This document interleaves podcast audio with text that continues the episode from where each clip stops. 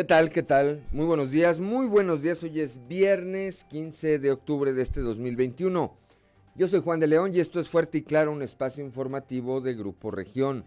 Saludo como todas las mañanas a quienes nos acompañan a través de nuestras diferentes frecuencias en todo el territorio del estado.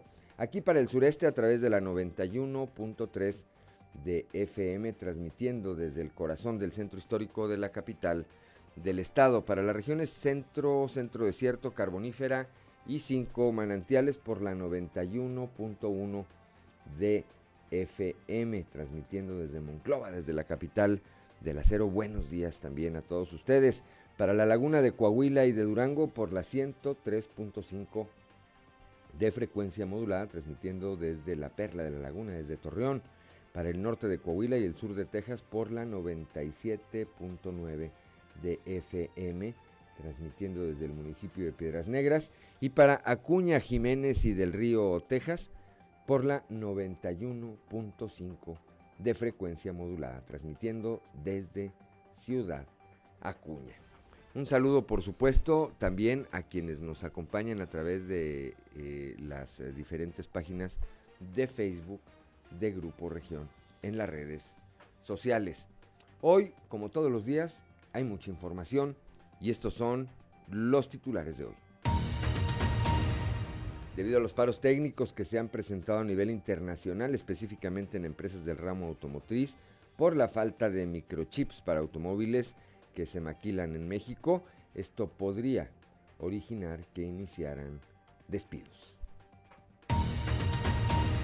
Nuevamente, la planta General Motors, ubicada en el municipio de Ramos Arizpe, anunció un paro técnico de labores, mismo que se suma a los que ya se habían anunciado para este mes. Ayer eh, jueves, en Saltillo, bueno, pues era la, era la última, era la última, era el último día de aplicación de la segunda dosis de la vacuna anticovid para el bloque poblacional de 30 a 39 años.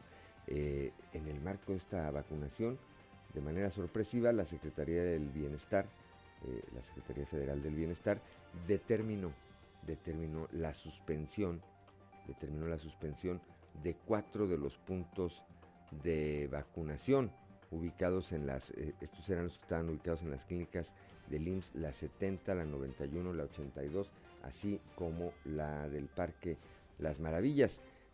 Sorpresivamente, ayer por la noche, como suele hacerlo, eh, la Secretaría del Bienestar envió eh, una comunicación en la que anticipó que hoy, que esta vacunación, que culminaba ayer, se extenderá hasta el día de hoy. Más adelante le tendremos los detalles.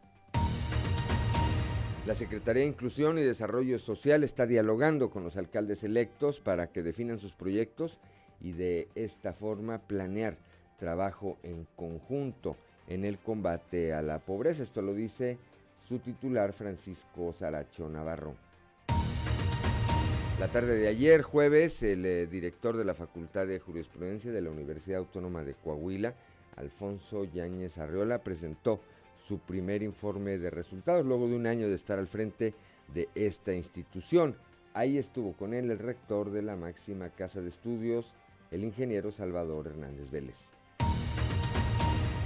Luego del anuncio de la reapertura de viajes no esenciales a Estados Unidos que podrían iniciar durante la primera semana de noviembre, Eduardo Dávila, presidente de la Cámara Nacional de Comercio en Saltillo, consideró que esto podría beneficiar al comercio y, a la, y la movilidad de ambos países, ya que permitiría que personas de Estados Unidos vengan, vengan en una mayor cantidad a nuestro país y esto regule las actividades comerciales y con ello crezca la derrama económica que se presentaba o que se alcancen niveles que se presentaban hasta antes de la pandemia. El día de ayer el gobernador Miguel Ángel Riquelme Solís, acompañado por el gobernador de Guanajuato, Diego Sinué Rodríguez, inauguraron eh, la Casa Coahuila y la exposición Joyas Fósiles de Coahuila. Esto como parte de la celebración del Festival Internacional Cervantino 2021 que se lleva a cabo en ese estado. Allá mismo, allá mismo en el Festival eh, Cervantino, la ruta Vinos y Dinos que es impulsada por el Estado y por el municipio de Saltillo, es exhibida y presentada en la Casa Coahuila dentro de la este, edición 2021 del Festival Internacional Cervantino en la ciudad de Guanajuato.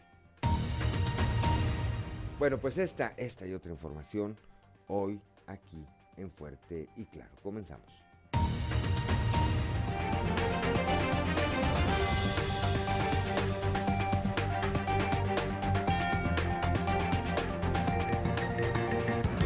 Esto es Fuerte y Claro.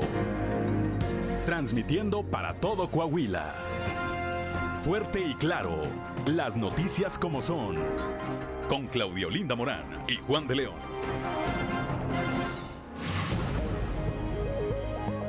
Ya son las 6 de la mañana, 6 de la mañana con 10 minutos. Tenemos una temperatura de 16 grados centígrados aquí en Saltillo, Monclova 22, así como Piedras Negras.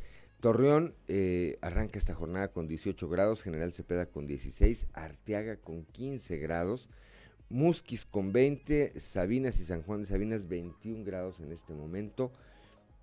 San Buenaventura 22, Cuatro Ciénegas 21, Parras 17, Ramos Arispe 17, Ciudad Acuña 22 grados también en este momento. Y si usted quiere saber cómo estará el resto del día, vamos a los detalles del pronóstico del tiempo con Angélica Costa.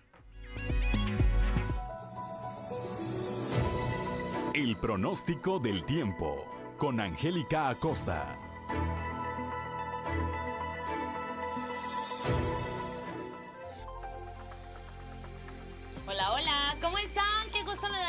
En este bonito viernes, ya inicio de fin de semana. Mi nombre es Angélica Costa y estoy lista para darte los detalles del clima del día de hoy. Pon atención, Saltillo, máxima de 26 grados para este viernes, inicio de fin de semana, mínima de 17. Durante el día vamos a tener un cielo claro, despejado, va a estar rico, va a estar cálido, disfruta, aprovecha tu día y por la noche principalmente nublado. La posibilidad de precipitación es de 45% para Saltillo. Perfecto, nos vamos hasta Monclova, 32 grados como máxima para este viernes, mínima de 19. Durante el día vamos a tener un cielo soleado, se va a sentir cálido, va a estar rico, va a ser agradable y por la noche un cielo principalmente nublado. Atención Monclova porque se incrementa la posibilidad de precipitación más por la noche que durante el día 58%. Toma tus precauciones. Torreón Coahuila 33 grados como máxima mínima de 20 durante el día, una buena cuota de sol.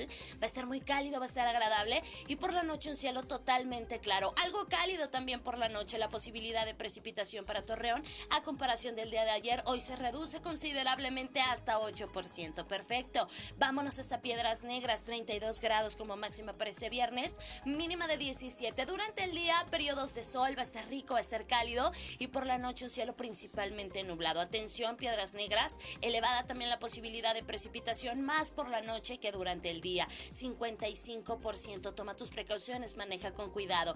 Vámonos a esta ciudad Acuña, ¿cómo están? Buenos días. 33 grados como máxima para este viernes ahí en Acuña, mínima de 17. Durante el día vamos a tener periodo de nubes y sol. Se va a sentir cálido, por supuesto, por la noche áreas de nubosidad. La posibilidad de precipitación también elevada para Ciudad Acuña, más por la noche que durante el día, 61%. Perfecto, excelente, ahí están los detalles. Nos vamos ahora hasta nuestra ciudad vecina de Monterrey, Nuevo León. Ahí en la Sultana del Norte también esperamos temperatura cálida, 33 grados como máxima mínima de 19. Durante el día vamos a tener periodo de nubes y sol, sin embargo se va a sentir cálido, va a estar rico, va a ser agradable y por la noche un cielo parcialmente nublado. Atención Monterrey porque para este inicio de fin de semana es elevada la posibilidad de precipitación que no te arruine tus planes. 70% la posibilidad de lluvia para el día de hoy ahí en Monterrey. Amigos, si escucharon, continúan las lluvias, maneja con mucho cuidado, que pases un maravilloso inicio de fin de semana cuídate por favor,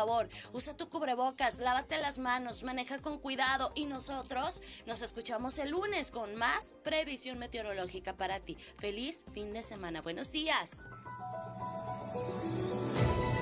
El pronóstico del tiempo con Angélica Acosta.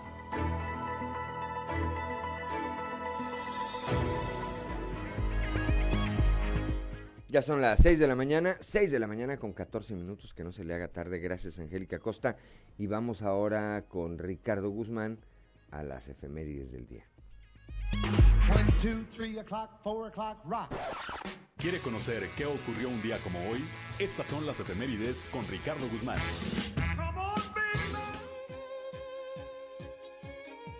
Un día como hoy, pero de 1925, murió la escritora mexicana Dolores Jiménez y Muro, quien participó en la Revolución Mexicana a favor de Francisco y Madero.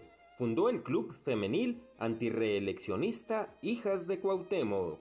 También, el 15 de octubre pero de 1951, el químico mexicano Luis Miramontes patentó la píldora anticonceptiva. Y un día como hoy pero del 2012, el escritor Mario Vargas Llosa fue el primer ganador del Premio Internacional Carlos Fuentes a la creación literaria por su contribución al enriquecimiento del patrimonio literario de la humanidad.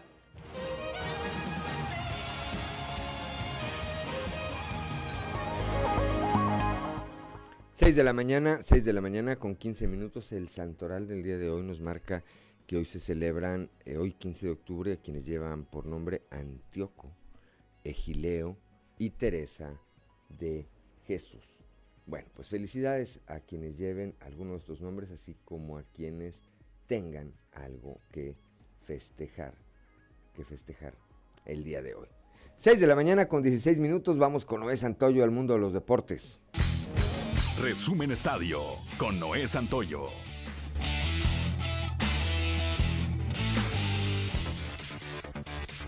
Dodgers de Los Ángeles y el mexicano Julio Urias, vigentes campeones de las grandes ligas del béisbol, se impusieron la noche de ayer dos carreras a una en un emocionante quinto y último partido de la serie divisional frente a sus acérrimos rivales, los gigantes de San Francisco. El equipo angelino se llevó una victoria de infarto en San Francisco, con la que selló por 3-2 el primer enfrentamiento de ambas franquicias en unos playoffs de las grandes ligas. Pese a que el originario de Culiacán, Sinaloa, no abrió el juego, se presentó en la norma de los disparos en la parte baja de la tercera entrada. Sin embargo, tras cuatro entradas, Dave Roberts decidió retirar al lanzador azteca. La participación de Urias se resumió en tres hits, una carrera, un cuadrangular en contra, ninguna base por bola en 59 lanzamientos, 5 ponches y 41 strike. Los Dodgers disputarán ahora la serie de campeonato de la Liga Nacional ante los Bravos de Atlanta a partir de mañana, mientras la eliminatoria de la Liga Americana se disputará desde el día de hoy entre los Astros de Houston Houston y los Medias Rojas de Boston. Tom Brady y los Bucaneros mantienen el buen paso en la NFL. Y es que el día de ayer derrotaron a las Águilas de Filadelfia 28 a 22. Anoche dio inicio la jornada número 13 de la Liga MX. Los Gallos de Querétaro y los Cielos de Tijuana no se hicieron daño al empatar a un gol. El día de hoy continuó la actividad entre Necaxa y Puebla, además del Mazatlán contra el Atlas. Mañana Monterrey recibe a León, Atlético San Luis a las Águilas del la América, Pachuca a Santos Laguna, Cruz Azul a Tigres. El domingo concluye la actividad con el duelo entre Pumas y Juárez y Chivas ante Toluca. De la mano de un gran trabajo monticular de Miguel Esparza, los algodoneros de la Unión Laguna se impusieron a los araperos de Saltillo por pizarra de nueve carreras a tres para apuntarse su primer triunfo de la temporada 2021 de la Liga Invernal Mexicana en encuentro celebrado en el Parque de la Revolución. El día de hoy algodoneros continúa en casa y estará enfrentándose a los sultanes de Monterrey en encuentro programado a las 19 horas.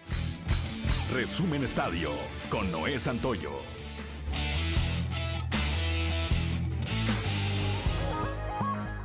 Ya son las 6 de la mañana, 6 de la mañana con 18 minutos. Vamos rápidamente a un resumen de la información nacional. México suma 5.825 nuevos casos de COVID-19 en 24 horas. Eh, este, eh, nuestro país agregó a esta lista 5.825 nuevos casos y 381 muertes por COVID-19 en las últimas 24 horas, con lo que se acumulan, el acumulado ya da 3.744.574 contagios y 283.574 eh, decesos, de acuerdo con el informe de la Secretaría de Salud. En el comunicado técnico también se contabilizan 530.000 eh, 530.686 casos sospechosos, 6 millones 732 mil 37 casos negativos y 40.835 casos activos estimados. Colapso de la línea 12 del metro por errores en construcción. La Fiscalía General de Justicia de la Ciudad de México señala que el desplome de un tramo de la línea 12 del metro de la Ciudad de México, accidente en el que murieron 26 eh, personas, fue fundamentalmente por errores en su construcción y no fallas en mantenimiento, concluyó, concluyó la dependencia. Obligan eh, a la Secretaría de la Función Pública a revelar qué dependencias tienen más denuncias por acoso sexual. Ante la negativa de la Secretaría de la Función Pública de revelar en qué instituciones federales se concentran más denuncias por acoso sexual y en dónde trabajan estos servidores públicos sancionados, por esas conductas, el Instituto Nacional de Transparencia, Acceso a la Información y Protección de Datos eh, Personales le ordenó entregar de forma desglosada estos datos, lo anterior al resolver un recurso de revisión interpuesto en contra de la negativa, por lo que el Pleno del INAI instruyó a la Secretaría de Función Pública el eh, pasado sesión, en sesión del pasado 6 de octubre, a revelar, a revelar en qué instituciones trabajan y los datos de quienes fueron sancionados. Finalmente rescatan al niño de tres años privado de la libertad en Papantla, Veracruz. Este niño de tres años que fue privado de la libertad ayer en Papantla, eh, Veracruz, fue recuperado tras un fuerte operativo desplegado por elementos de la Secretaría de Seguridad Pública. El menor fue privado de su libertad en la localidad de Plan de Mangos, Papantla. Cuatro personas vestidas de negro, armadas, eh, llegaron a un auto gris y privaron de la libertad al menor, quien se encontraba en una casa. Las personas dispararon al aire para evitar que la familia o vecinos intentaran detenerlos y rescatar al pequeño. Son las 6 de la mañana con 21 minutos hasta aquí el resumen de la información nacional. Estamos en Fuerte y Claro.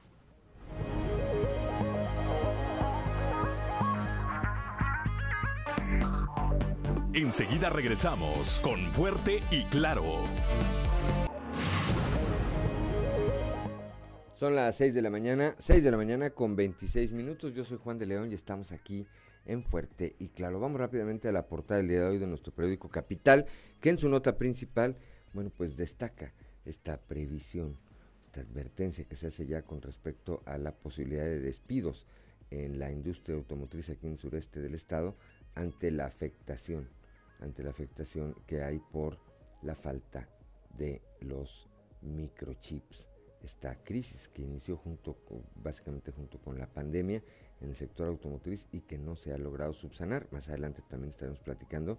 La empresa General Motors anunció un nuevo paro, un nuevo paro para estos días, con todo lo que ello implica. También eh, el, bueno, pues decíamos, el eh, proceso de vacunación contra el COVID-19. Ayer era su último día, ayer era el último día de vacunación.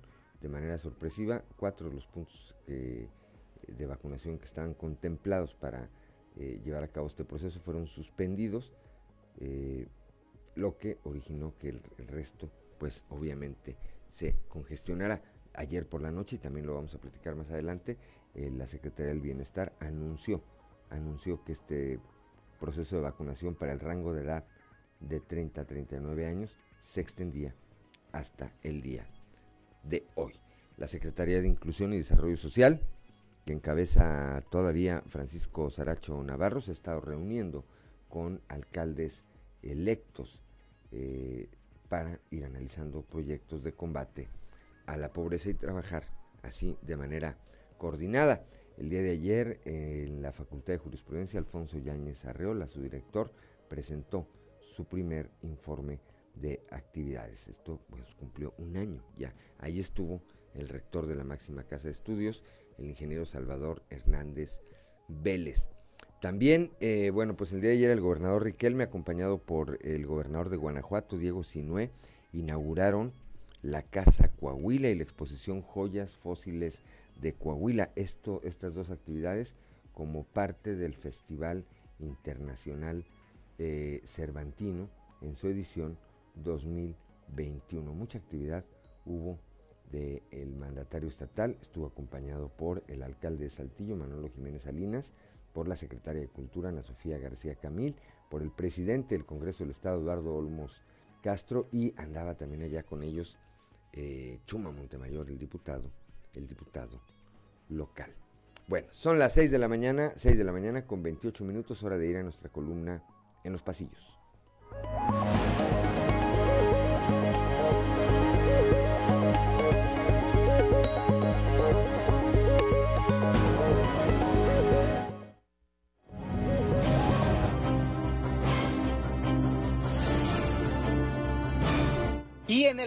De hoy, la receta, que nos muestra a un enfermo en silla de ruedas y con tanque de oxígeno saliendo de una farmacia de IMSS solo con una cajita de paracetamol en sus manos y una voz dentro de la farmacia le dice, no tenemos todo su medicamento, pero tome eso por mientras y váyase a descansar.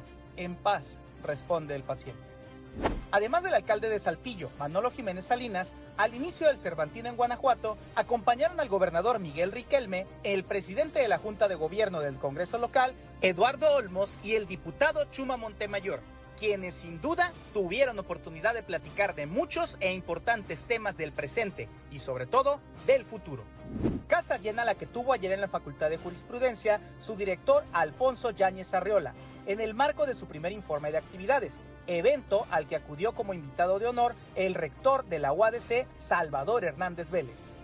La que no se quedó con las ganas de lucir la tradicional selfie fue la aún alcaldesa de Cuatro Ciénegas, Yolanda Cantú, que recibió hace apenas un par de días al cantante Alejandro Fernández. Cantú regresará sin duda a su actividad empresarial una vez que entregue el gobierno municipal el próximo primero de enero, aunque hay voces que apuestan a que su carrera política aún tiene mucho camino por recorrer.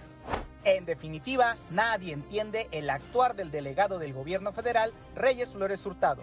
Ayer jueves, sin aviso previo, canceló cuatro puntos de vacunación en Saltillo, lo que provocó congestionamiento en los que sí prestaron el servicio. Y aunque ayer era también el último día para el presente proceso de inmunización, a última hora también decidió extender el plazo hasta hoy viernes. Delicado pero estable, reportan el secretario de Educación Higinio González, quien ayer fue internado en un centro médico privado al norte de Saltillo por complicaciones a causa del COVID-19.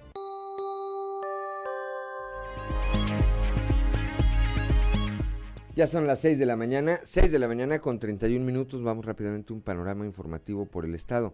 Comenzamos aquí en el sureste de Coahuila con mi compañera Leslie Delgado. Ayer jueves, bueno, pues en teoría era el último día de aplicación de la segunda dosis de la vacuna anticovid para el, eh, para el bloque de población de 30 a 39 años. Sin embargo, pues en este marco, en, en el arranque de esta jornada, se deshabilitaron cuatro de los puntos que habían sido designados para ello. Leslie, muy buenos días.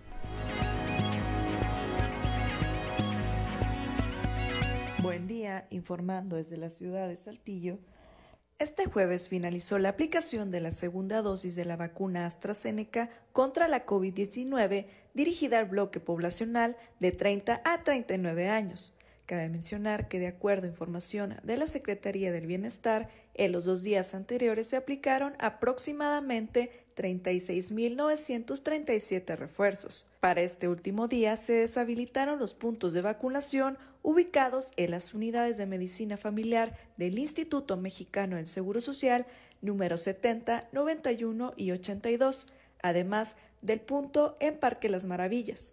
El resto de los módulos trabajaron normalmente, resaltando un incremento en la población que acudió a ponerse la dosis, puesto que culminaron la jornada por orden alfabético de la P a la Z y se sumaron los rezagados que habían sido inoculados con este sector de la población. En el caso del Centro de Convenciones Canacintra, desde temprana hora se formó una larga fila al exterior de este lugar. Posteriormente, a las 9 de la mañana, comenzaron con la vacunación en las seis cédulas que se dispusieron para la aplicación del biológico. Asimismo, el módulo operó sin contratiempos. En el caso de la unidad de medicina familiar número 89 del IMSS, se presentó una mayor cantidad de personas debido al cierre de los puntos aledaños. Por otro lado, en el Hospital General de Zona número 2 hubo poca afluencia. Informó para Grupo Región Leslie Delgado. 6 de la mañana, 6 de la mañana con 33 minutos aquí. Eh, habría que puntualizar que ayer, ya por la noche, la Secretaría del Bienestar emitió una comunicación en la que anuncia que eh, el día de hoy, viernes, es decir, se extendió este plazo de vacunación a hoy viernes, culminaba ayer jueves, bueno, se extendió a hoy viernes, hoy es el último día, se va a habilitar solamente un punto de vacunación, que es el que está ubicado en Ciudad Universitaria, en el campus Arteaga, en su modalidad peatonal, y le estarán vacunando a todas las personas de 30 a 39 años que no han recibido la segunda dosis de AstraZeneca. Repito, hoy a partir de las 8 de la mañana y hasta las 2 de la tarde, o más si es que hubiera fila, se va a estar vacunando en su segunda dosis a eh, población que tenga de 30 a 39 años. Se extendió este proceso un día, un día más. Son las 6 de la mañana con 34 minutos. Vamos ahora con Moisés Santiago Hernández. Bueno, se detectaron tres casos de COVID-19 en el colegio Plancarte de Sabinas. Moisés, muy buenos días. Muy buenos días, Juan, a todo nuestro amable auditorio que nos escucha en todo Coahuila. En la información que tenemos para el día de hoy, detectan tres casos de COVID en el Colegio Antonio Plancarte de Sabinas. El coordinador del despacho del Ejecutivo, Luis Lauro Villarreal Navarro, señaló que se informó de tres casos positivos en dicho plantel, por lo que se han tomado medidas sanitarias para aislar el salón donde se determinó que había contagio. Esto es lo que nos comenta aproximadamente ha habido 25, 26 casos de niños y tres maestros que se han contagiado en la región. Eh, se cerró una escuela y, ahorita estaban reportando una escuela particular de Sabinas también que resultaron con casos positivos. ¿Cuál es la escuela? Eh, Plancarte. La Plancarte La Bastida se presentaron casos de una maestra y un alumno y un intendente también. Ya se tomaron medidas, eh, no se ha cerrado la escuela, pensamos que, que solamente el salón ese que presentó casos se va a aislar, pero estamos actuando de inmediato conforme los casos se van presentando. No hemos tenido que cerrar ninguna escuela todavía. Esta es la información que tenemos para todos ustedes desde la región carbonífera para Grupo Región Informa, su amigo y servidor Moisés Santiago. Que tengan un excelente día. Gracias, gracias a Moisés Santiago Hernández allá desde la región carbonífera y ahora vamos a la región Laguna ya con Víctor Barrón. Con cambios, anticipa el alcalde electo de esa ciudad, Román Alberto Cepeda, pero dice que va a continuar el alcoholímetro. Víctor, muy buenos días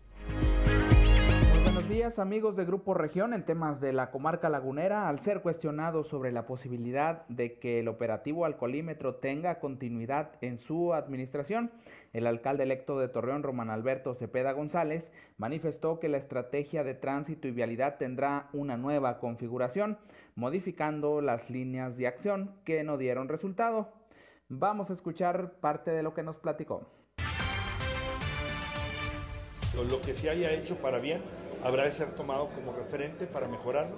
Y lo que no haya funcionado pues lo tendremos que cambiar y tendremos que buscar cambiarlo para en función de lo, de lo que sí opere, no a capricho de ninguna, de ninguna persona, eh, incluso el de la voz, pero creo que los, los expertos en el tema y las buenas ideas y experiencias de los que puedan aportar, tendremos que hacer los alcoholímetros funcionan, pero bajo qué mecanismo funcionan es otra cosa.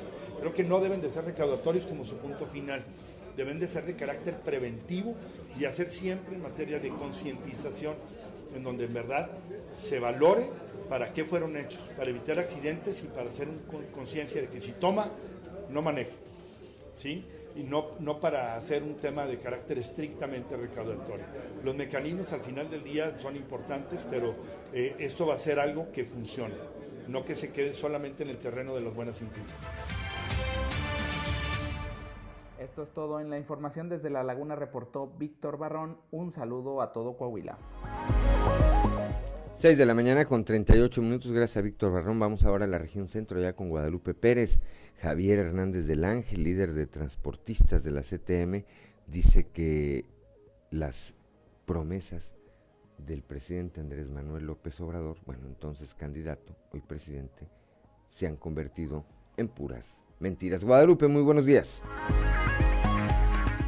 Muy buenos días, saludos desde la región centro. Tenemos entrevista con Javier Hernández del Ángel, quien es dirigente de transportistas de la CTM, y él habla en relación a las promesas que se hizo desde campaña por parte del actual presidente de la República y que asegura no se han cumplido. Las promesas que hizo el actual presidente de la República han sido pura mentira. Un mentidero en grande. Ahorita estamos viendo semana tras semana el aumento al gas. ¿eh? Y todavía ahora, el día de ahora, sale publicado que quizá para ahora, esta época invernal, un 20% más de aumento. Esto es pura mentira, pero lamentablemente, digo lamentablemente porque hay todavía gente, mucha gente, que no abre bien los ojos. Y mucha gente, te habla honestamente, está agradecida con él por el dulce que nos mete cada dos meses a la boca. Y un dulce, pues no le cae mal a nadie. Y no se los quita con los pagos de luz y con... Pues sí, no lo quita con eso. Pero sí te digo una cosa, la gasolina también se ha aumentado. Digo que no se ha aumentado la gasolina, pero se ha aumentado. La luz no se diga. Saludos desde la región centro para Grupo Región Informa, Guadalupe Pérez. Gracias a Guadalupe Pérez allá desde Monclova, desde la capital del acero, cuando son las 6 de la mañana, 6 de la mañana con 40 minutos, que no se le haga tarde. Estamos aquí en Fuerte y Claro.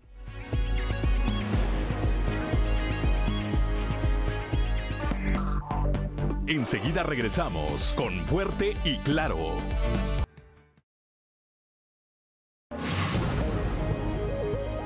Son las 6 de la mañana, 6 de la mañana con 45 minutos. Continuamos aquí en Fuerte y Claro esta mañana de viernes, viernes 15 de octubre. Vamos ahora con mi compañero Christopher. Christopher Vanegas anuncia nuevamente un paro de labores la General Motors. Cristo, muy buenos días.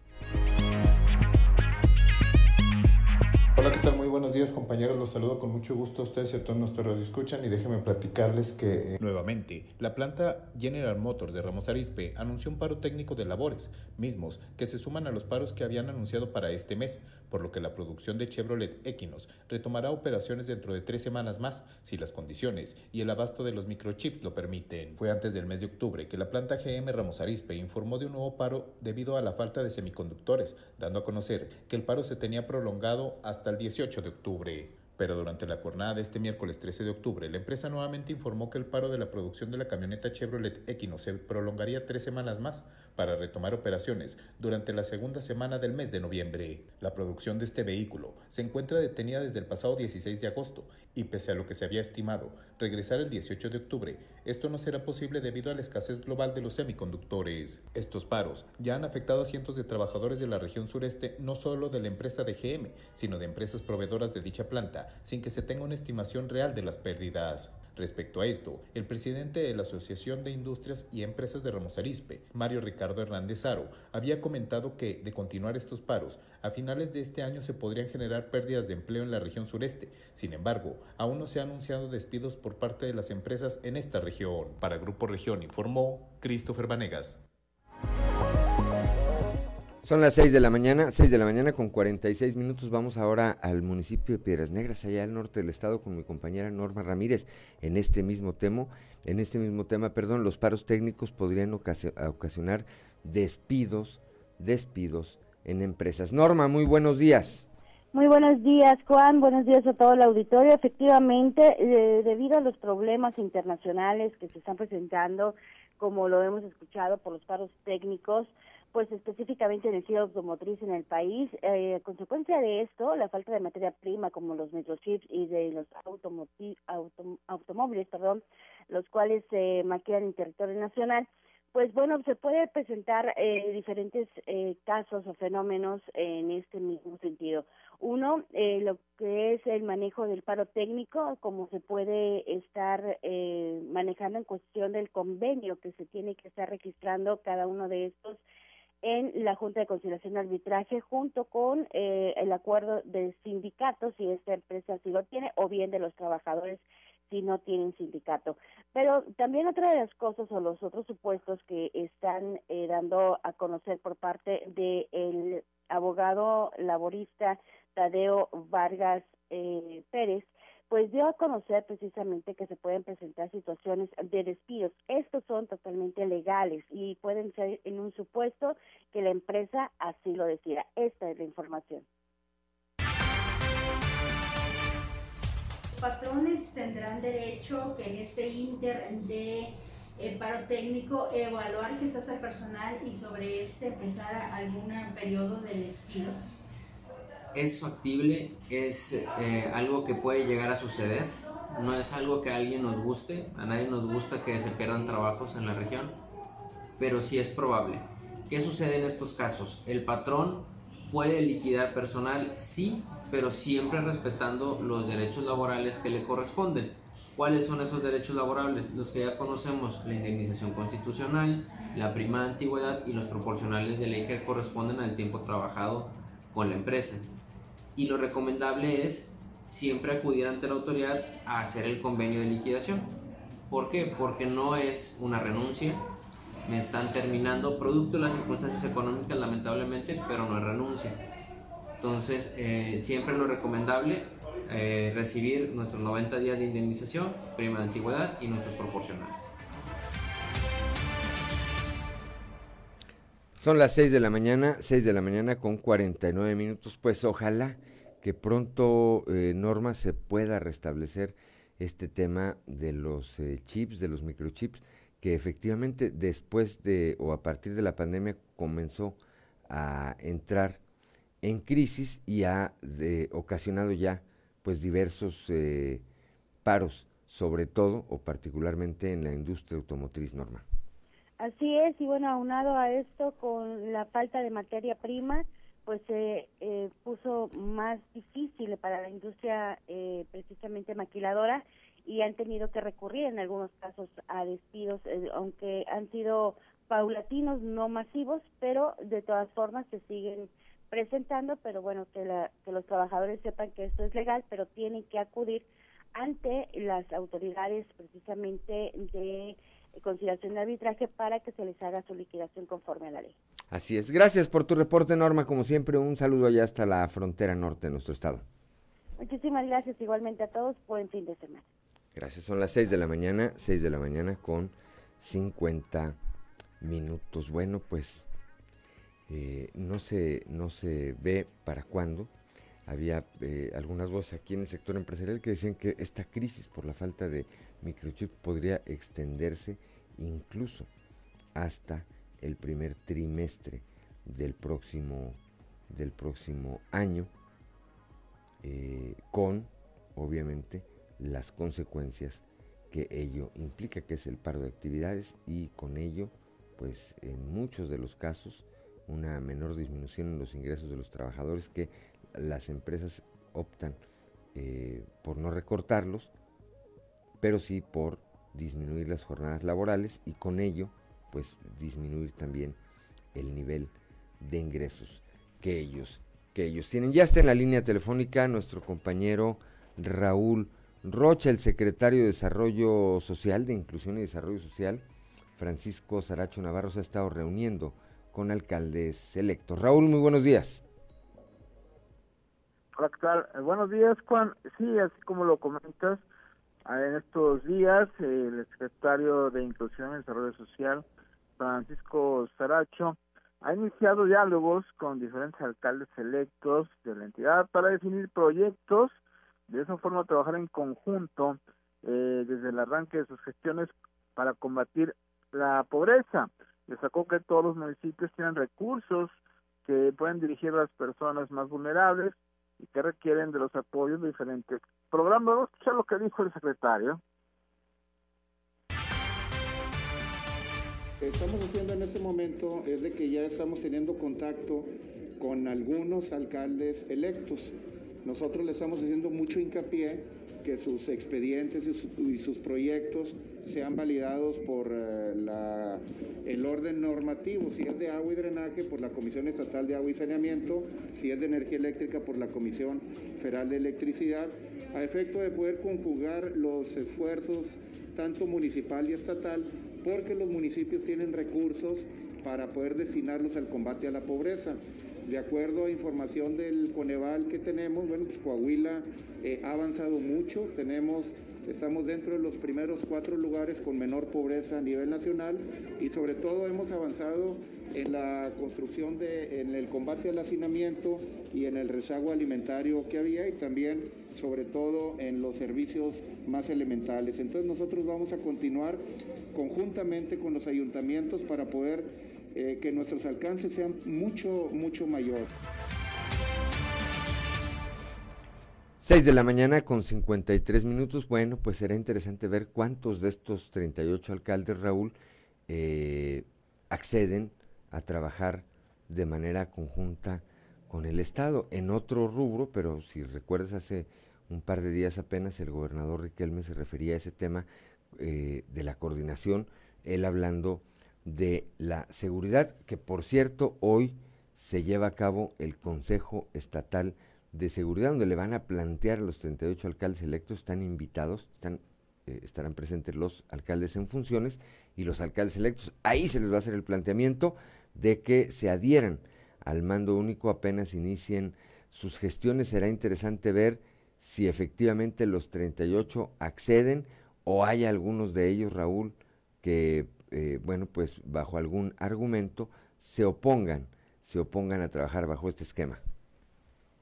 Sí, este, esta reunión eh, será parte de lo que será tratando, que se va a desarrollar hoy, precisamente en la ciudad de Torreón. Ya nos trasladaron por los diferentes alcaldes de los municipios, entre ellos el de Saltillo, Manolo Jiménez, para estar presente en esta reunión, así como el alcalde electo también de Saltillo, José Manuel Claustro, y así como los demás, para platicar de este punto y algunas cosas más dentro de la seguridad. Así es. Bueno, pues estaremos atentos. Gracias, Raúl, por tu reporte. Como siempre, te deseo que tengas un excelente viernes. Igualmente, Juan, a la orden. 6 de la mañana con 55 minutos. Estamos en Fuerte y Claro.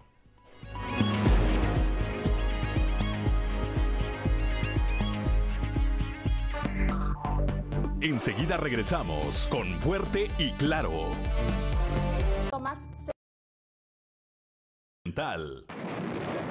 Carlos Álvarez Flores. Muy buenos días. Para terminar con el tema de los impactos a la salud, de los costos totales por agotamiento y degradación ambiental que nos dio el INEGI hace unos meses, que refieren eh, el año 2019 es 1.096.670 millones. O sea, más de un millón de millones de pesos, que a mí se me hace una cifra enorme, que refleja el fracaso, así digo yo, ¿verdad? El fracaso de nuestra forma de gestión ambiental, de nuestra forma de vigilancia del cumplimiento de nuestra normatividad ambiental, a través de todas estas autoridades federales, estatales y las minúsculas direcciones de ecología municipales. Esto es simplemente el reflejo del fracaso de esa política ambiental que no se refleja en el cuidado del medio ambiente y por lo tanto no se refleja en la salud de los mexicanos. Solamente quiero decir lo siguiente. Dijimos la semana pasada que eh, en el tema de contaminación atmosférica, que es donde más tenemos información de los países europeos, debo decir que a mi juicio, eh, la mala gestión de los residuos sólidos urbanos, de los residuos de manejo especial y de los residuos peligrosos, tienen también impactos a la salud. Y de acuerdo con lo que conocemos en Europa, puedo decirles que en esos 15 años, del 2000 al 2019 murieron, aparte de los 525 mil mexicanos que murieron prematuramente por la contaminación atmosférica, yo quiero añadir otros 280 mil muertes prematuras por todos los impactos a la salud de estos otros, de todos estos otros residuos que están tirados, literalmente tirados, que no están siendo aprovechados ni reciclados en nuestro país, debido precisamente a que esta forma y este modelo de gestión ambiental no responde a la realidad de nuestro país. Muy buenos días. Alerta ambiental con Carlos Álvarez Flores.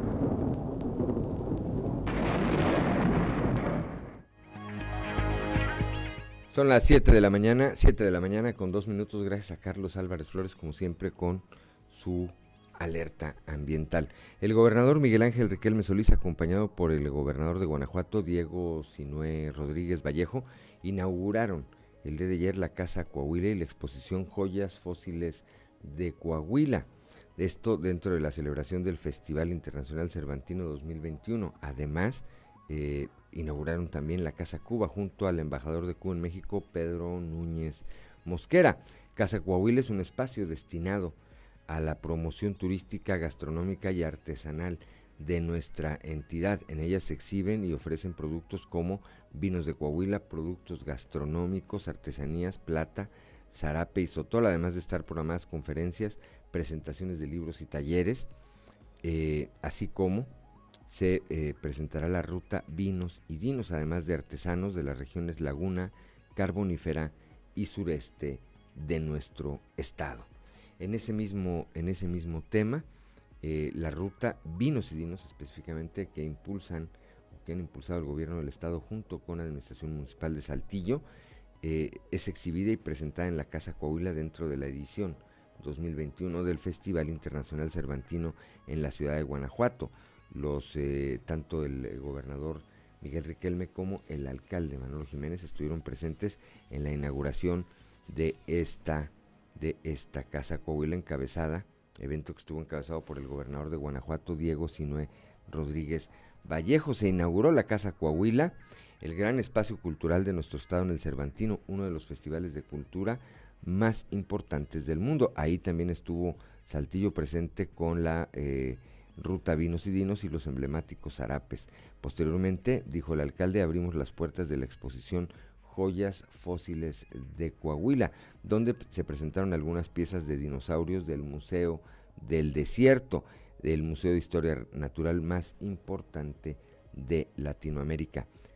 muchas gracias al gobernador Miguel Ángel Riquelme Solís eh, por la invitación y al gobernador Diego Sinué, así como a los alcaldes del Bajío por sus atenciones, mencionó Manolo Jiménez Salinas. Son las 7 de la mañana, 7 de la mañana con 4 minutos. Eh, continuando con la información, el día de ayer, por la tarde, el director de la Facultad de Jurisprudencia de la Universidad Autónoma de Coahuila, eh, Alfonso Yáñez Arriola, presentó su primer informe de resultados luego de un año de estar al frente de esta facultad. Ahí estuvo acompañado por el rector de la máxima casa de estudios, Jesús eh, Salvador Hernández Vélez, Julio Saucedo Zul, quien es coordinador de la unidad Saltillo, Carlos Alberto Estrada Flores, consejero jurídico del gobierno del estado, y Ana Marcela Lombel de Valle, secretaria académica de esta facultad. Escuchemos.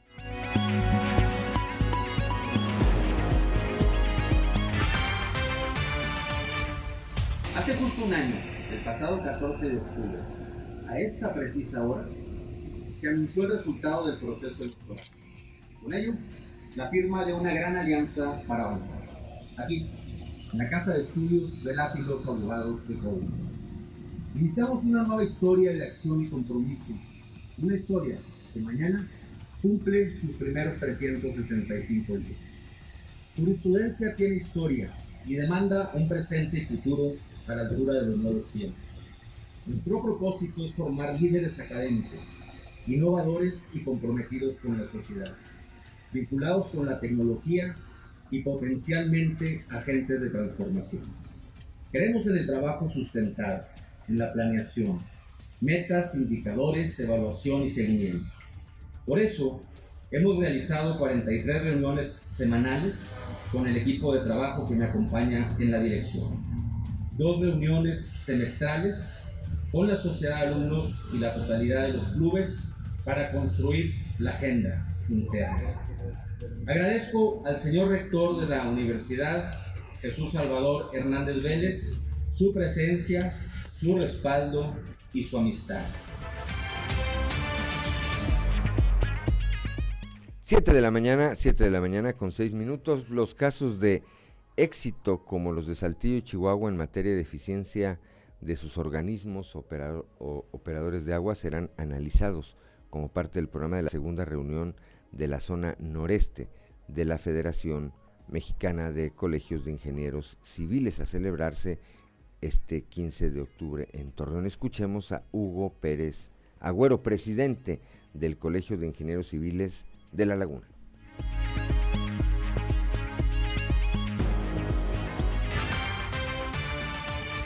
Vamos a tener nuestra segunda reunión en la zona noreste por parte de la FEMSIC. Es una federación de ingenieros civiles de todo el país, en donde nos da el orgullo de poder recibir a 10 colegios aquí en la, en la laguna, en la comarca lagunera. Entonces estamos orgullosos de que vengan a acompañarnos para ver precisamente un tema de gran importancia que es el agua, precisamente eh, vemos que, hay que atender.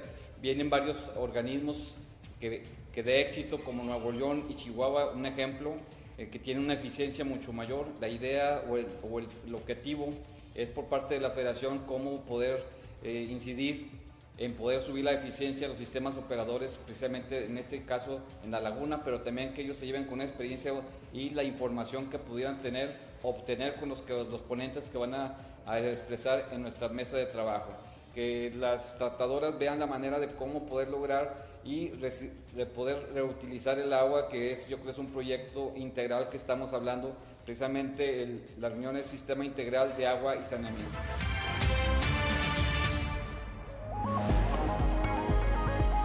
Ya son las 7 de la mañana, 7 de la mañana con 8 minutos.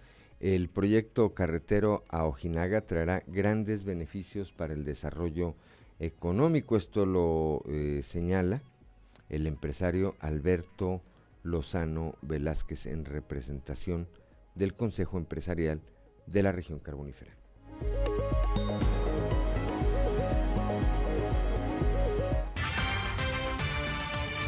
Y, nos dimos cuenta que el Congreso del Estado, inclusive el gobernador del Estado, ya se involucraron en el proyecto. El proyecto se llama este proyecto carretero Nueva Rosita Musquis Ojinaga es el nombre correcto del proyecto carretero. Ese proyecto carretero lo iniciamos,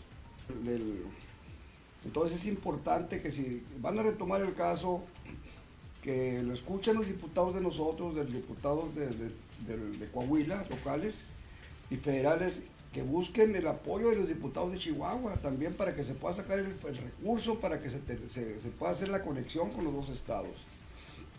Ese proyecto, pues es, los escritos que existen de hace 12 o 14 años, ahí mencionábamos mucho la importancia para el desarrollo económico de esa carretera, ese medio de comunicación, no solamente para la región carbonífera, sino para, todo, ese, para todo ese desierto entre Coahuila y Chihuahua, que está, ha estado abandonado durante por 100 años o no sé cuántos años ahí.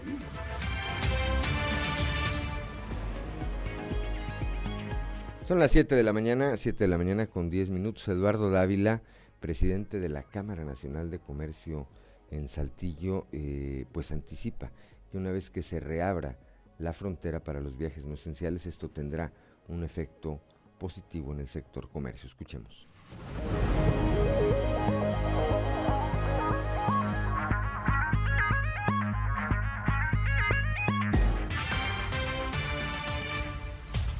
definitivamente yo creo que sí va a beneficiar, beneficia toda eh, transacción y toda circulación entre las fronteras y será un beneficio mutuo.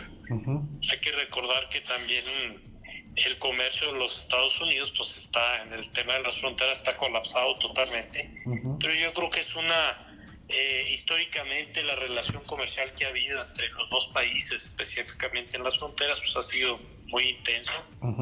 Yo creo que sí beneficia. Y bueno, pues eh, conforme se vaya abriendo, se vayan teniendo y cumpliendo con todos los requisitos que, que pide eh, el país del norte para poder transitar, pues yo creo que sí se van a ver beneficios en, en, los dos, en los dos países.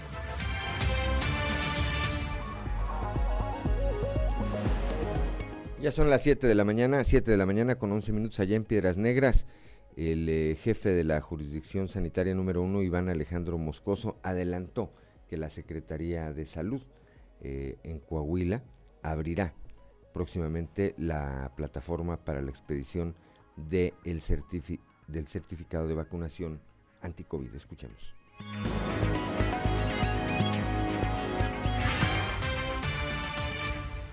ya tienen conocimiento, el Estado puso a disposición de la población una plataforma en donde pueden registrar eh, su información y que posteriormente se puede emitir un, certificado.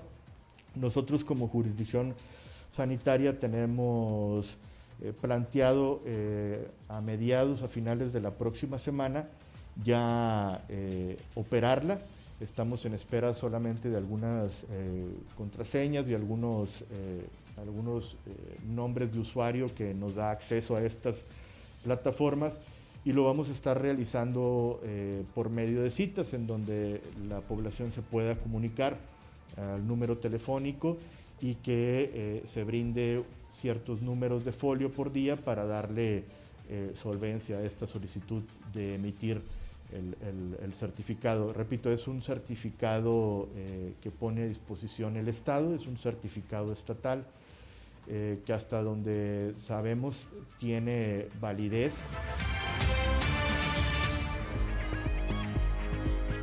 Siete de la mañana, siete de la mañana con 13 minutos, la pastoral de movilidad humanitaria de la Conferencia del Episcopado Mexicano ofreció una rueda de prensa virtual encabezada por el obispo de Ciudad Juárez, Monseñor José Guadalupe Torres. Ahí rechazaron la intervención de la Guardia Nacional en la movilidad de personas migrantes. Escuchemos.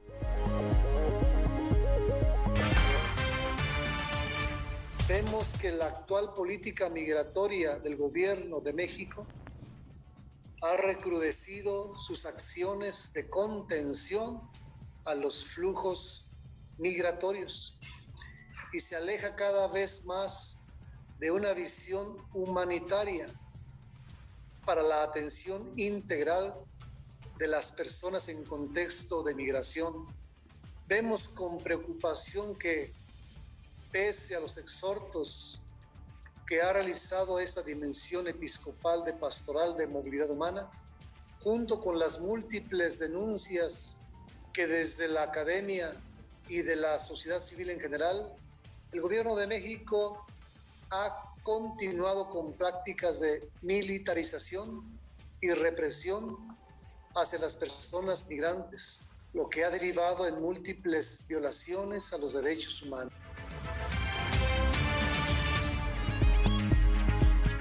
Son las 7 de la mañana, 7 de la mañana con 14 minutos. El secretario de Economía en el Estado, el ingeniero Jaime Guerra Pérez informó que cada ayuntamiento será el que determine si permite o no visitas a los panteones en el próximo ya Día de Muertos.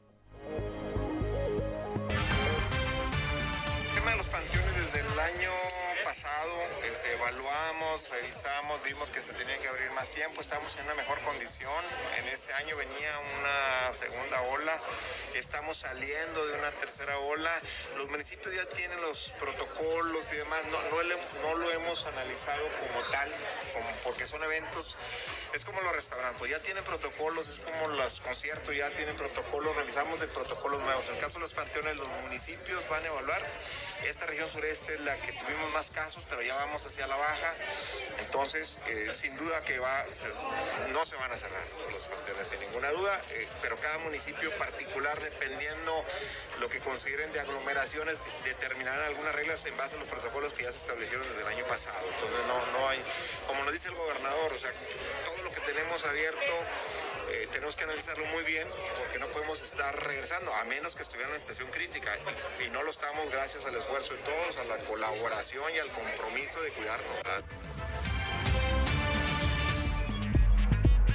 Son las 7 de la mañana, 7 de la mañana con 16 minutos. Un saludo hasta mi café parroquia allá en el municipio de Sabinas, donde a esta hora nos distinguen con el favor de su atención. Un saludo particularmente a Lalo Reséndiz, a su señora esposa, señora Silvia, y gracias, gracias, gracias por acompañarnos. Excelente fin de semana allá para ustedes también. Bueno, en el marco de la séptima sesión del segundo periodo ordinario del Congreso local, la diputada del PRI, Marta Loera Arámbula, hizo un exhorto, hizo un punto, eh, eh, subió un punto de acuerdo donde se hizo un exhorto para la Cámara de Diputados a fin de que eh, promuevan un aumento de recursos destinados al tratamiento, atención y rehabilitación de personas con parálisis cerebral. Una mejor calidad de vida. Se exhorta respetuosamente a la Comisión de Presupuesto y Cuenta Pública de la Cámara de Diputados para que, de acuerdo con sus atribuciones y competencias, promueva un aumento de recursos para el tratamiento, atención y rehabilitación de las personas con parálisis cerebral en el presupuesto de egresos de la Federación 2022, a fin de garantizar una mejor calidad de vida y desarrollo para este grupo en situación de vulnerabilidad. En razón de lo anterior es que el día de hoy queremos hacer un atento exhorto a la Comisión de Presupuesto y Cuenta Pública de la Cámara de Diputados para que conforme a sus atribuciones tenga bien aumentar y etiquetar recursos federales para el tratamiento, rehabilitación y apoyo a las personas con esta enfermedad, a fin de que miles de familias puedan verse beneficiadas y puedan proveer una mejor calidad de vida a sus integrantes con esta enfermedad. Son las 7 de la mañana, 7 de la mañana con 18 minutos y como todos los viernes, el contexto de la noticia con Luis Guillermo Hernández Aranda. El contexto de la noticia con Luis Guillermo Hernández Aranda. Más de una década, el mito de político honrado acompañó a Jorge Cermeño, alcalde de Torreón por primera vez en 1997. Terminó su gestión con una buena imagen. Era el único exalcalde que en cualquier evento era recibido con aplausos. Esa imagen le permitió buscar la gubernatura, ser diputado federal, embajador y volver a ganar por segunda y tercera vez la alcaldía. Sin embargo, tres años bastaron para echar a la borda su capital político. A punto de terminar su gestión como alcalde, por tercera ocasión, los ciudadanos se encuentran molestos por una administración que se ha caracterizado por la corrupción, la violencia de los agentes de tránsito, además de intolerante y homofóbica. Este descontento se vio reflejado en las pasadas elecciones cuando Jorge Cermeño buscaba ser diputado federal y la población no votó por él, incluso prefirió a Antonio Atolini. De esta forma Cermeño quedó en un tercer lugar. En la última semana ocurrieron dos hechos que evidencian la corrupción de la presente administración. Por un lado, la detención arbitraria del magistrado de la Suprema Corte de Justicia, Javier Laines Potisek, por supuestamente manejar en estado de ebriedad. Por medio de un comunicado, el magistrado aseguró que no se encontraba ebrio cuando fue detenido, que tuvo que pagar 6.500 pesos en efectivo para salir de la cárcel, que no le dieron recibo y nunca le aplicaron la prueba de alcoholímetro. La historia es similar a la que han padecido cientos de ciudadanos durante estos cuatro años de administración de Jorge Cermeño.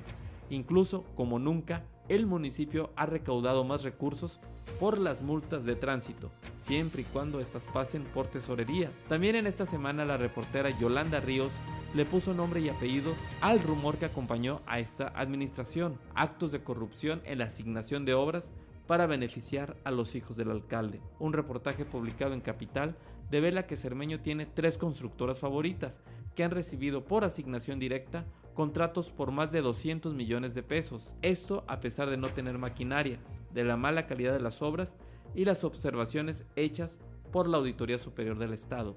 Las empresas en cuestión son Grupo Marnies, Ingeniería y Diseño y Distribuidora Marescas. Todas son propiedad, presuntamente, de Mario Escudia Carmona, originario de Querétaro, quien es muy cercano a Alfonso Cermeño González, hijo del alcalde. Dos hechos denunciados en la misma semana evidencian lo que ha sido la administración de Jorge Cermeño, corrupción, intolerancia y abusos policíacos. Ah, y además, favoritismo para beneficiar a la familia. Soy Luis Guillermo Hernández, nos escuchamos a la próxima. El contexto de la noticia con Luis Guillermo Hernández Aranda.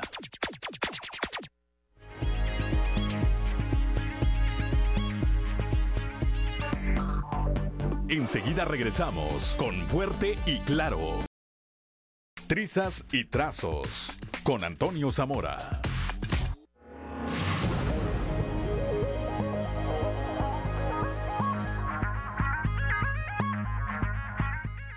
Son las 7 de la mañana, 7 de la mañana con 26 minutos y como todos los días desde la capital del acero, allá desde Monclova, nuestro compañero y amigo periodista Antonio Zamora. Toño, muy buenos días. Buenos días, Juan. Buenos días a, las personas que nos escuchan a esta hora.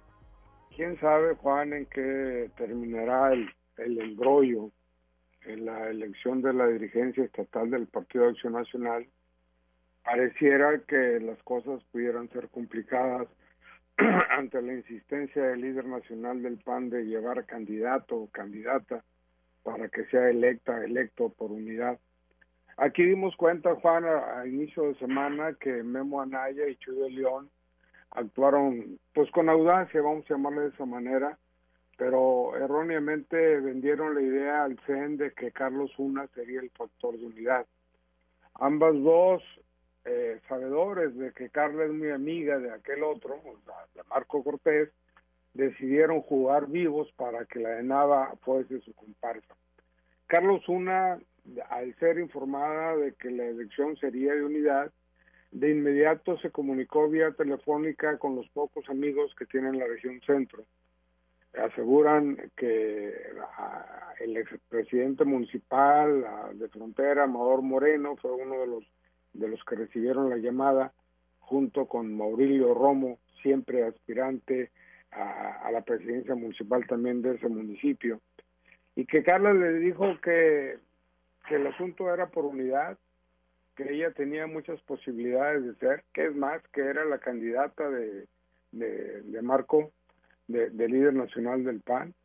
E incluso la, la, Carla fue un poquito o un mucho más allá, Juan, cuando les aseguró a los amadores y a los maurilios que, que ella es la palomeada, y, e incluso les dijo que ellos tenían la posibilidad de poner al próximo secretario general o al próximo tesorero del comité directivo estatal. Total, para no hacer el cuento largo, dice que en cualquier momento se deshoja la margarita al considerar que habrá arreglos con algunos grupos al interior del PAN. Cierto también que Juan Carlos Terrazas Hernández lleva ventaja por su trabajo realizado con las huesas panistas. Sin embargo, aquí la diferencia es que Juan Carlos Terrazas Hernández ha participado o ha jugado así eh, en este eh, en, la, sucesión para jugarla en, mediante en una consulta abierta y parece a cómo van las cosas que el Comité Ejecutivo Nacional va por la unidad Ojalá y Juan Carlos Terrazas Hernández vaya en esa unidad, pues si no, pues mucho trabajo realizado y pues bueno, no tendría absolutamente nada. Pues a, mí me parece que si bien al grupo de Memo Naya de Chuy de León les pudo haber, eh, pudieron haber actuado con un poco de astucia, me parece que sus opositores al interior del PAN, es decir, el grupo Monclova, pues les sobró ingenuidad, ¿verdad? O sea, ¿A poco pensaban, a poco pensaban que le iban, que le iban a quitar el control al grupo Laguna? Así, nomás porque Juan Carlos Terrazas es muy buena gente y ha trabajado mucho o porque se les ocurrió un día que ahora ya no querían que estuvieran ellos. A mí me parece también, Toño, que eh, lo que ocurrió al inicio de la semana anterior, o al, inicio de la semana que está culminando, cuando eh, logran eh, este grupo de la laguna que los votos para que no se instale la comisión electoral sean muchos más, me parece que casi el doble de los que querían que sí se instalara la comisión electoral y con ello dar paso a la renovación del comité directivo estatal, eh, pinta de manera muy clara quién tiene, y yo me atrevería incluso a anticipar, y quién va a tener el control del PAN en los siguientes tiempos, Toño se supone, Juan, que además que los consejeros estatales, pues, pues sí, votaron en contra de esa posibilidad, pero el trabajo que se hizo por otros lados, o que hicieron por otros lados con las huestes panistas y demás, pues parece que van a quedar ahí en el olvido. En fin, no tarda mucho para, para saber qué es lo que va a suceder. Así es, por lo pronto como ensayo a Juan Carlos Terrazas y su grupo pues ya les sirvió. Como ensayo este y a lo mejor hasta como manual pueden hacer un manual de cómo no quitarle el control a un grupo político de su partido, ese lo pueden usar. Gracias Toño, como siempre, muy buenos días, platicaremos el próximo lunes, si Dios, si Dios así lo quiere. Muy buenos días, 7 de la mañana con 31 minutos, ya está aquí, como todos los viernes, guitarra en mano, mi compañero Osiris García, y como decimos siempre, la siguiente canción es responsabilidad, ¿cómo dicen? Única y exclusivamente del autor. ¿Cómo estás, Osiris? Estoy vivo, vos. Ajá, muy Parecía que no, pero sí, finalmente. Respiro. Ándale. Todo parece indicar que sigo vivo. Déjame quito los audífonos porque si de por ti si canto gacho. Con los audífonos canto peor, no sé por qué. Imagínate.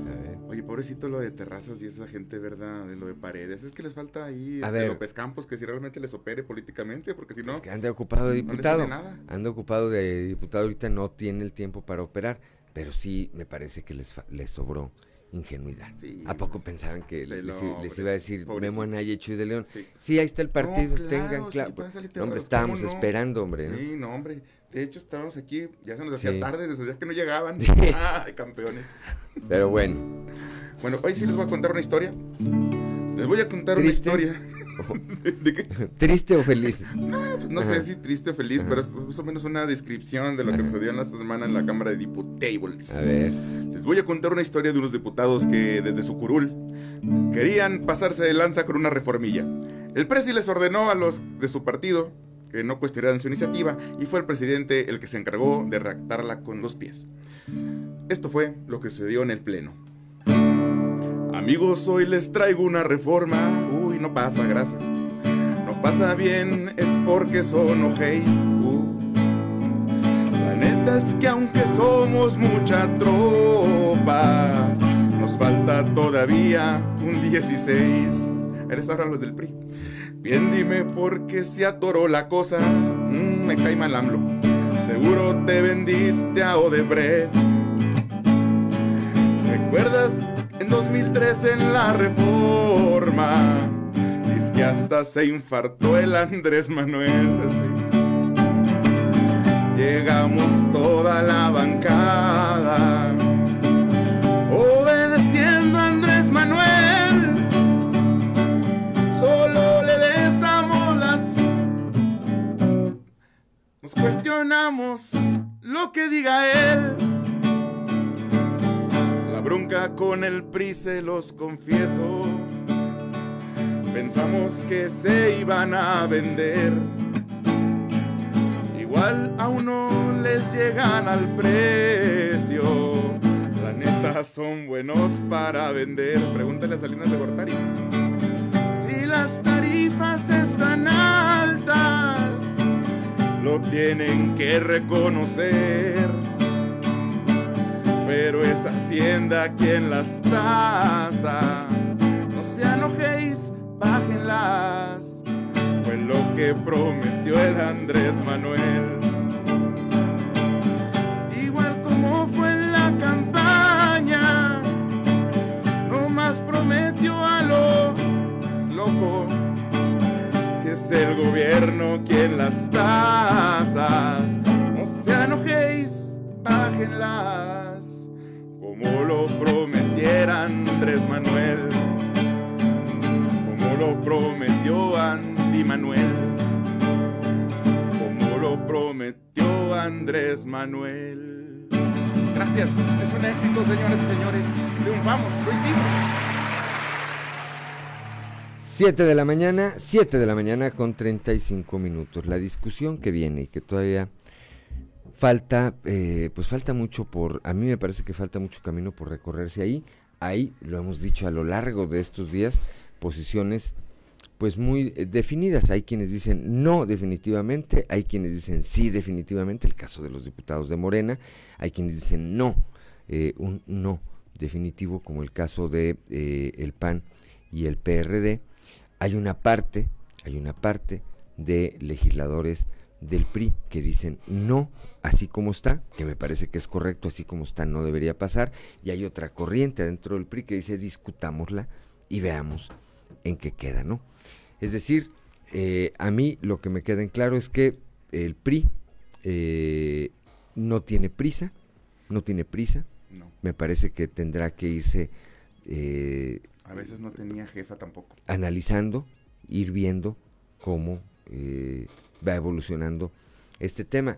Y al calor de estas cosas luego pasan cosas como cuando los magos, ¿verdad? Que, se desaparecen. El, mago está haciendo acá y todo el público estamos volteando acá y en realidad el truco está acá. Cuando sale el PAN a ponerle un ultimátum al PRI en la Cámara de Diputados, a decirle, oye, o te defines o se acaba la alianza. Parecía que era por la reforma eléctrica. Y nadie sabía que lo que se estaba discutiendo realmente en ese momento era quién va a ser el candidato en la coalición o en esta alianza al gobierno del Estado en Durango, donde la única posibilidad que tienen PAN y PRI de derrotar a Morena es ir juntos. Pero, pues como en todo, ¿verdad? Dices, oye, vámonos en la moto, sí, más que yo manejo, dices, no, mejor yo, pero ¿por qué tú? Pues porque estoy más bonito. ¿Y eso quién lo dice? Pues a lo mejor lo dice tu mamá, pero pregúntale a la mía y va a decir que el más bonito soy yo. Bueno, en realidad eso era lo que estaba pasando, Siris. No se estaba, no está, el, ultimátum no tenía que ver con la reforma eléctrica, en absoluto. Están disputándose quién va a ser el candidato en Durango. Si el del PRI o el del PAN. Y al último la tienen bastante complicada también para sacarla aún yendo en coalición o en alianza, entonces este a ver cómo les va todavía. Creo que tenemos que estar atentos al debate y al fondo del debate. Este, a no, a no dejarnos ir en la finta de todo lo mediático que se está generando allá en torno a la reforma eléctrica. Creo que el debate va a ser cuando vayan los actores, pues que vayan los empresarios, que vaya Barlet, que vayan quienes sí creen en la reforma eléctrica, la secretaria de Energía, y discuta con los diputados. Porque si va a ser una discusión solamente de diputados, pues vamos a ver escenas como las que hemos visto en el pasado, horas y horas y horas y horas de perorata eh, legislativa que nadie ve. Sí, la neta. Que nadie atiende. Vos no me digas que nadie ve el canal del Congreso, ¿no? Está la gente ahí el pendiente todos los sábados viendo las discusiones del Pleno. Sí, seguramente. se me está rompiendo el corazón. seguramente, seguramente, ¿verdad? Pero, bueno, tienen que ir los actores tienen que ir los actores a, defender sus puntos de vista o a rebatir los puntos de vista contrarios. No, y, en realidad también los empresarios tienen que estar ahí, al final de cuentas estás hablando de algo que les va a perjudicar en lo, en lo económico. Y si bien es eh, cierto, pues aunque entrara en vigor la reforma, pues el artículo 14 de la Constitución eh, este, protege, protege a, los ciudadanos, a las personas, eh, en este caso personas morales, de que, eh, pues el sentido de, de, irretroactividad de la ley, eh, más bien el, principio de, irretroactividad de la ley en sentido negativo, protege los derechos de las personas que en algún momento los adquirieron para que si en algún momento se cambia una ley, una, se hace una reforma de este tipo, pues no sean eh, acreedores a los castigos o a las, a las contraveniencias que vengan respecto a la, a la, a la misma ley que se emane A ver, vayamos a un tema muy sensible, la energía solar. Sí hay muchos ciudadanos, muchos ciudadanos, aquí en Saltillo incluso, que tienen desde hace años sus eh, paneles eh, solares, que eso les permite venderle, como se dice, como se dice en este término, el exceso de su de su producción de energía a la Comisión Federal de Electricidad, de tal manera que cuando llega su recibo, dice, su recibo de este mes, usted le va a pagar a la Comisión Federal de Electricidad 30 pesos. Sí. ¿Qué va a pasar con ellos? Si se, si se echa para atrás el tema de las energías eh, limpias, como les llaman. Sí, no, y también pues todo el parque eólico del que hablábamos que está en, en, la carretera Parras por aquí por General Cepeda o en Viesca que hay también una, eh, pues, una gran empresa que produce energía solar. Una de las más grandes en, en, América Latina. Sí, entonces, ¿qué va a pasar con toda esa inversión? ¿Qué va a pasar con todos esos trabajos? sobre todo con inversión, hombre, esos este, empresarios pues tienen que estar protegidos por la inversión que hicieron. Atentos, son las 7 de la mañana con 41 minutos. Estamos aquí en Fuerte y Claro. Regresamos en un momento.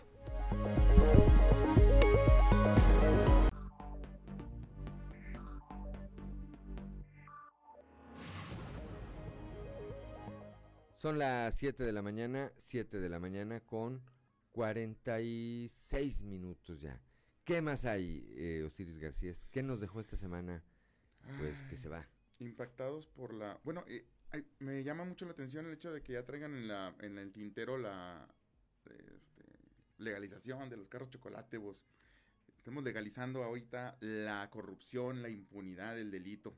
No lo digo, eh, digo, cualquiera que haya viajado dentro del estado sabe que gran parte del padrón vehicular son autos de los denominados chocolate. Hasta autos que fueron internados al país de forma ilegal.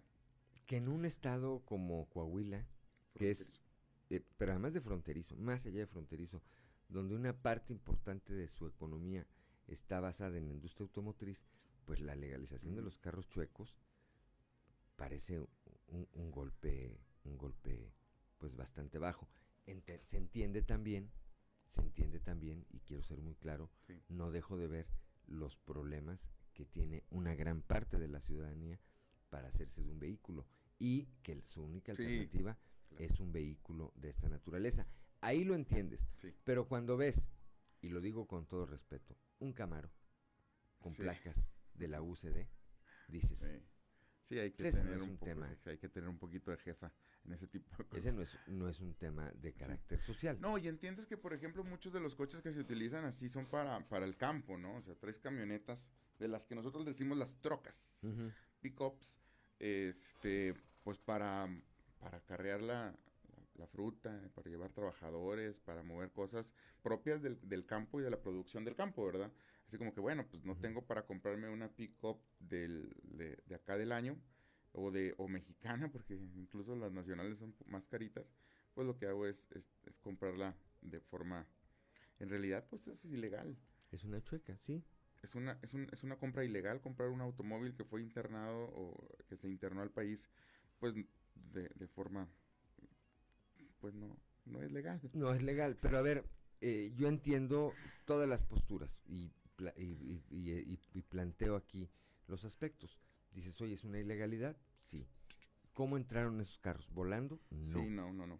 Pero por otra parte, hay lotes, yo he visto en Monclova, y yo creo que tú también, hay lotes de carros chuecos. Sí. O sea, hace muchos años, cuando me, empezamos a tener contacto, me parece que tú y yo, con algún tema de esta naturaleza, te dicen, traigo un carrito chueco, ahí lo tengo parado en la casa y bueno, pero era una cosa casi, casi que este, eh, tenías que hacer la operación ahí a las 10 de la noche, donde no te viera nadie. Con, un antifaz. Y traías el carro ahí con el miedo de que te detuvieran en algún momento. Hoy hay lotes de carros chuecos. es que... Lotes de carros Muchísima parte del padrón de todo el estado de, del padrón vehicular. Bueno, ni siquiera, ni siquiera están en el padrón, pero mucho Muy seguramente el presidente está planteando esto con un ánimo electoral. Yo no lo dudo, yo no lo dudo. Pero también eh, de, consecuencia, pues eh, llevará un beneficio social. Y también, y también, si van a regular, pues tendrían que regular ya. pero lo que yo, en lo que yo no creo, es que pueda haber un lote de carros chuecos. Sí, es una, en realidad es una oda, es como si, oda a la corrupción. Como si fueras tú a, un supermercado o a un eh, mercado sobre y dijeran que también ocurre, pero no lo dicen con ese descaro, dijeran, aquí son puras cosas robadas. Sí. Y entonces dijeras, ah, mira, me robaron el estéreo, ya sé dónde lo voy a localizar. Lote de Alibaba, lote de cosas chinas. Alibaba y sus 40 amigos y, y demás. Bueno, habrá que ver qué ocurre. Evidentemente, me parece que una legalización masiva, lo único que va a hacer va a ser alentar, alentar. No quiero saber ahorita, ahorita porque está medio cerrada la frontera, pero una vez que la abran, no quiero ver la cantidad de carros que van a pasar. con el ánimo de tratar de entrar dentro de este decreto, seguramente tendrá que ser un decreto. A lo bestia. ¿Verdad? ¿Y qué va a pasar hacia adelante? Sí, exactamente. Es el golpe viene ya. Ese, eh, todo apunta que no, no lo vamos a quitar va a ocurrir y quienes tengan un beneficio y realmente lo requieran, qué bueno por ellos. Sí. Pero quienes están abusando de la inacción de las autoridades, pues vamos a ver qué pasa con ellos. Oye, se le va a acabar entonces el negocio a la gente de Napafa y UDC, ¿no? Porque al final de cuentas ellos están cobrando una cuota ilegal por estarles defendiendo eh, legalmente a las personas cuando les cuando fueran detenidas. Entonces, pues ya no van a tener que hacerla, ya, ya no van a tener chamba, se les va a acabar la chamba. Muchachos, se, se vale trabajar. Eh, les voy a pasar ahí las vacantes que hay en, en, en el Parque Santa María. en Servicio Total de Empleo. que se pongan a chambear ahora sí. No, pero pues no es lo Es una mismo. asociación bien fuerte, No vos. es lo mismo, Mucha claro. presión, so- mucha presión político-social, Sí, sí, porque que- dicen, no, te- que- yo te manejo cin- cinco mil votos aquí en Saltillo y no sé qué. Ay, Yo me acuerdo en algún momento, hace algunos años, que se empezó a endurecer un poquito el tema. Oye, Sí. se juntaban, porque la defensa, me parece más que legal, es, oye, están quitando carros y se va la raza. Sí. Y quemaron carros. Como ¿eh? pandilleros. Quemaron carros. Y entonces ya cuando tienes 200, 300 manifestantes enfrente, pues ya dices, bueno, que se lo ya. Bueno, vamos a voltearnos un poquito para otro lado. Pongan otro lote. La otra noticia de esta semana, vos, es el requiem por Paredes y su grupo político. Bueno. ¿A dónde irá Velocifati? Había gente Ahora- de otros partidos metiéndole mano ahí, y no le salieron No creo, no las cosas. creo. Ahora, no creo, yo no creo. Yo sí que Ahora, no voy a decir como- quién, pero tú sabes quién como eres. como en el béisbol dicen, esto no se acaba hasta que se acaba, ¿verdad? claro. Hasta que hasta que cae el último out del out 27, pero ya llevan, ya llevan un tema. Yo con- creo que contra- si mm, Memo Naya ha sido candidato a gobernador 154 veces, todas perdiendo, por cierto, no creo tampoco que sea por inocente, ¿verdad? Sí, en, Y, en- y, ay, la gente de Monclova, qué inocentes. En Ay, algún momento- Ven, ven, terrazas, ven, te voy a abrazar. Ven, ven aquí, llora en mi hombro. en algún momento de esta discusión que hubo en el consejo virtual que llevaron hace algunos días, incluso Memo dijo, bueno, yo me propongo como candidato de unidad. Sí. ¿verdad? O sea, a ese nivel llegó Otra vez. la discusión. Bueno, eh, repito, es que ellos tienen recursos. Este, o sea, saben cómo hacer. Y me parece, digo con todo respeto, que su grupo opositor al interior del PAN pensaron que iban a ir como con un niño de dos años, que le Sí. iban a arrebatar la paleta y se iban a ir corriendo y no iba a pasar nada. No, pues están jugando el control Inocente, de un pobre partido, amigo. hoy devaluado porque es la tercera fuerza política en el estado y si Pero siguen así van a ser la cuarta. necesario, 160 mil votos la elección pasada. Sí. Y, di- di- dijimos que le fue muy mal al PAN.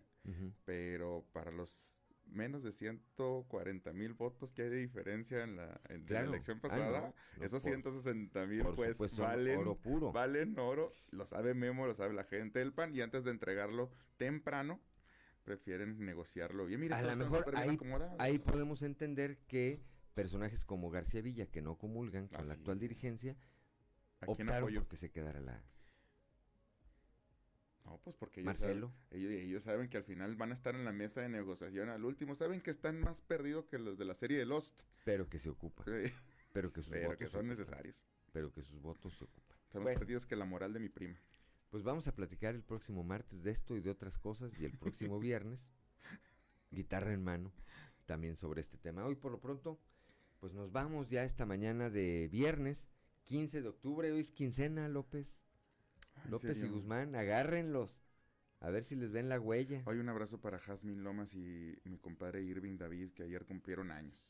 Y también pues aquí a Ricardo. Oye, mucho compañero esta semana, pues de GPI, GPI de perder GPI. un pastelito o algo. No quería decir porque no quería pagar el desayuno. Ah, mira. Pero bueno. Inocente, pobre amigo, estás como terrazas. No te van a salir las cosas. No le invierten. Paredes. 7 de la mañana con 54 minutos. Ya nos vamos. Ya nos vamos esta mañana de viernes. Repito, viernes 15 de octubre. Gracias. Gracias de verdad por habernos acompañado estas, primero a lo largo de esta semana y particularmente estas dos horas aquí en Fuerte y Claro, un espacio informativo de Grupo Región bajo la dirección general de David Aguillón Rosales. Yo soy Juan de León y le deseo que tenga usted el mejor de los días.